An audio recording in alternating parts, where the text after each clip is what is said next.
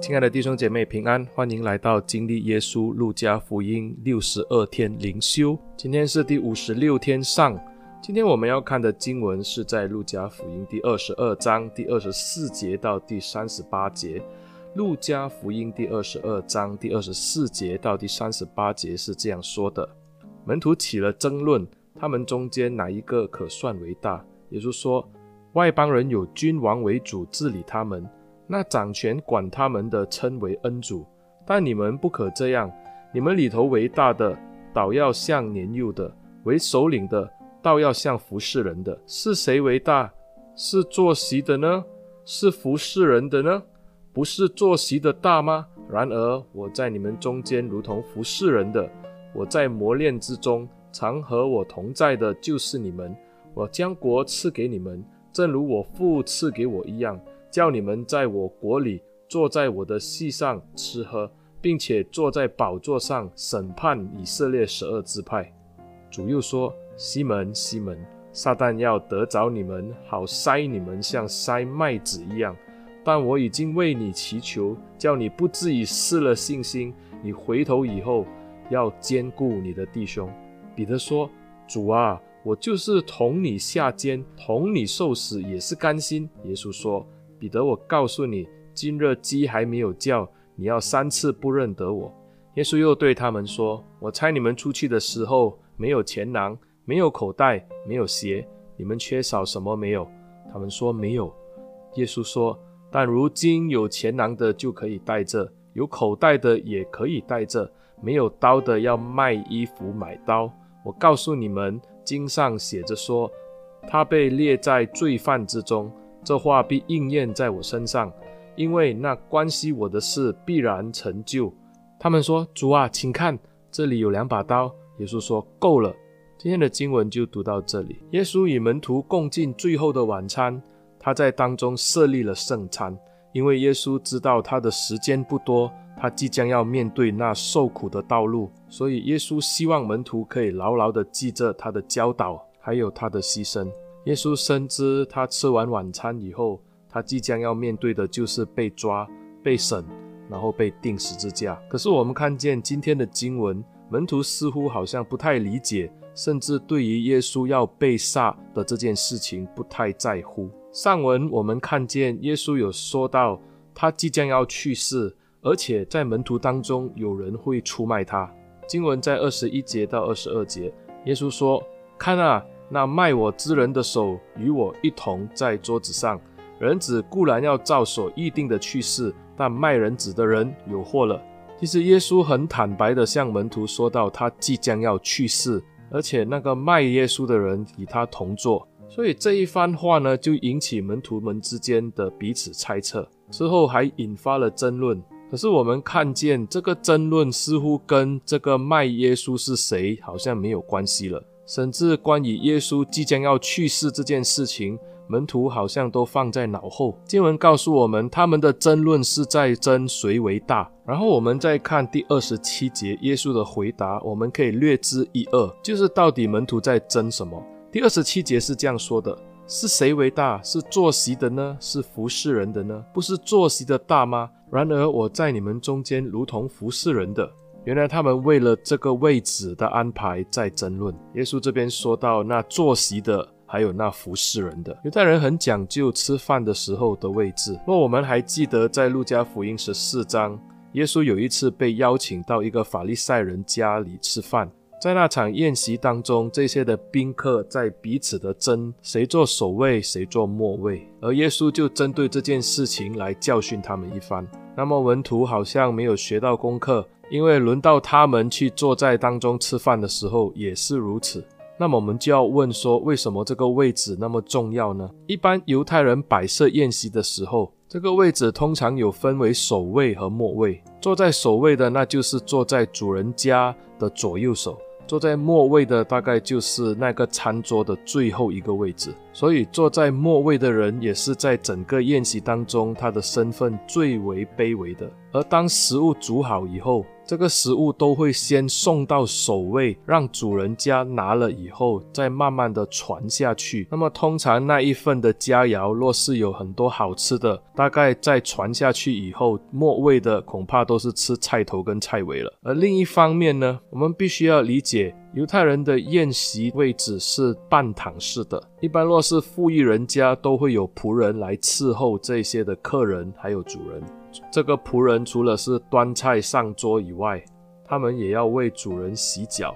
因为是半躺的方式，所以脚都是朝着外面。仆人替这些宾客洗脚的时候，绝对不会打扰到他们吃饭。那么，若是这一个家主他没有仆人的话呢？一般这个洗脚端菜的工作都是由末位的人来做了。他不单是要为大家端茶、端食物。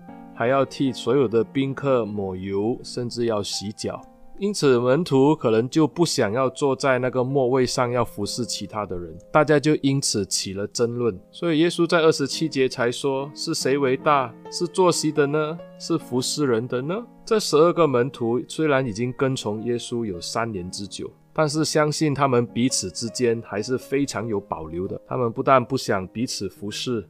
甚至还定义大跟小，他们觉得真正的大就是要展示力量，而那坐在末位的就是群中最小的一个。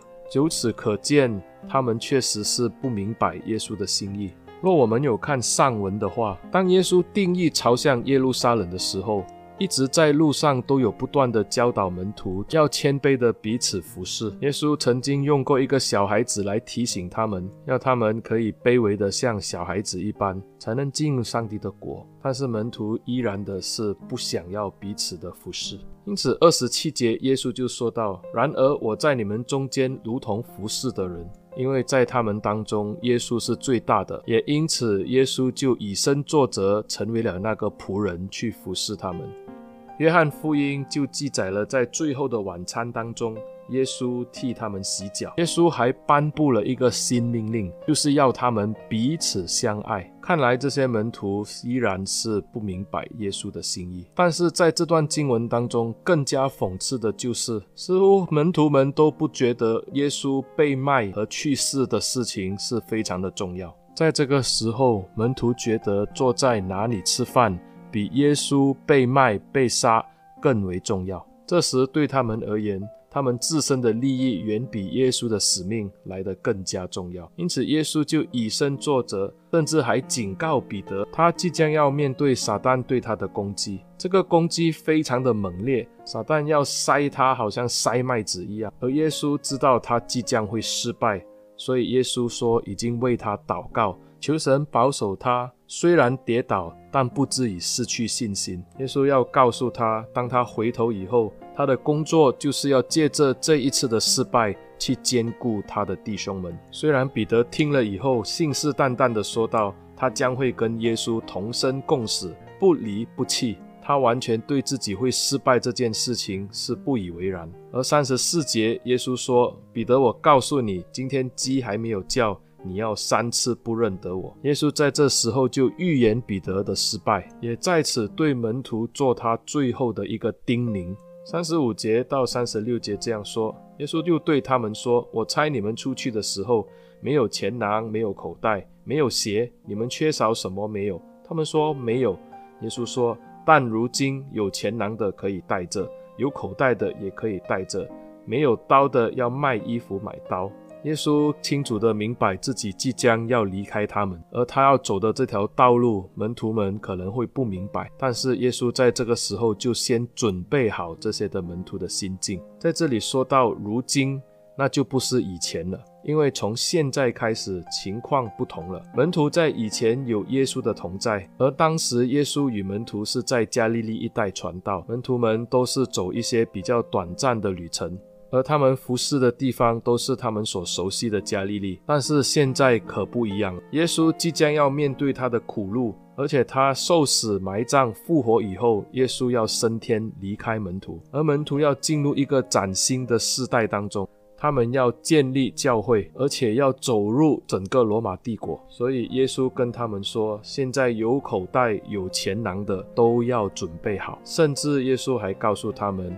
若是没有刀的话，要卖衣服买刀。因为门徒之后的服饰，无论是在地理上，或者是在时间上，都属于更大更广，所以门徒必须要先准备好行囊、口袋和武器都要具备。当时的人出外旅行，通常都会带刀，就好像带钱囊跟口袋一样。但是门徒好像有一点误解了耶稣的心意。三十八节，他们对耶稣说：“主啊，请看，这里有两把刀。”可能门徒以为耶稣要他们准备刀，是因为他们要用武力去建立他们的国度。但是这绝不是耶稣的心意。马太福音第二十六章五十二节，当他们来抓拿耶稣的时候，彼得因为反抗，用刀削掉了大祭司的仆人的耳朵。当时耶稣是这样对他说的：“收刀入鞘吧，凡动刀的必死在刀下。”耶稣是绝对反对用武力去对抗，因此门徒误会了耶稣的心意，以为用刀来开始建立他的国度，所以耶稣说：“够了。”也就表示说，这个话题到此为止。这整段的经文，耶稣尝试跟门徒说到他自己即将要走的道路。耶稣说到他即将要去世，他要被卖，他也要被列在罪犯当中。耶稣说这些事情必然要成就的。可是我们看到门徒这边的反应好像不太在意这些事情。门徒在乎的是自己在位置上要坐在哪里。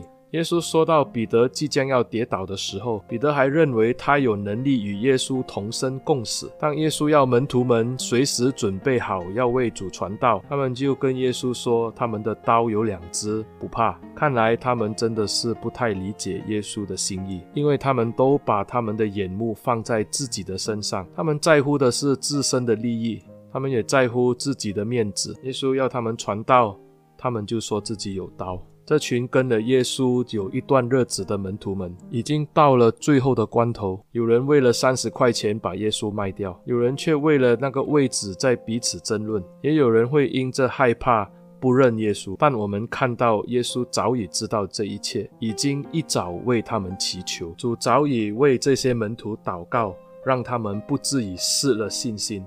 主耶稣更是以自己为榜样。亲身的去服侍他们，叫他们彼此相爱。亲爱的弟兄姐妹，今天当我们看见这段经文的时候，我们似乎也要问自己同样的问题：我们真的明白耶稣要我们所做的吗？当我们今天成为耶稣的门徒的时候，我们是把简木放在自己的利益上，顾全的是自己的面子，还是我们真正的理解耶稣即将要走的受苦的道路，我们也要一起的与他同行呢？这条的受苦的路不容易走，因为撒旦要塞我们，好像塞麦子一样。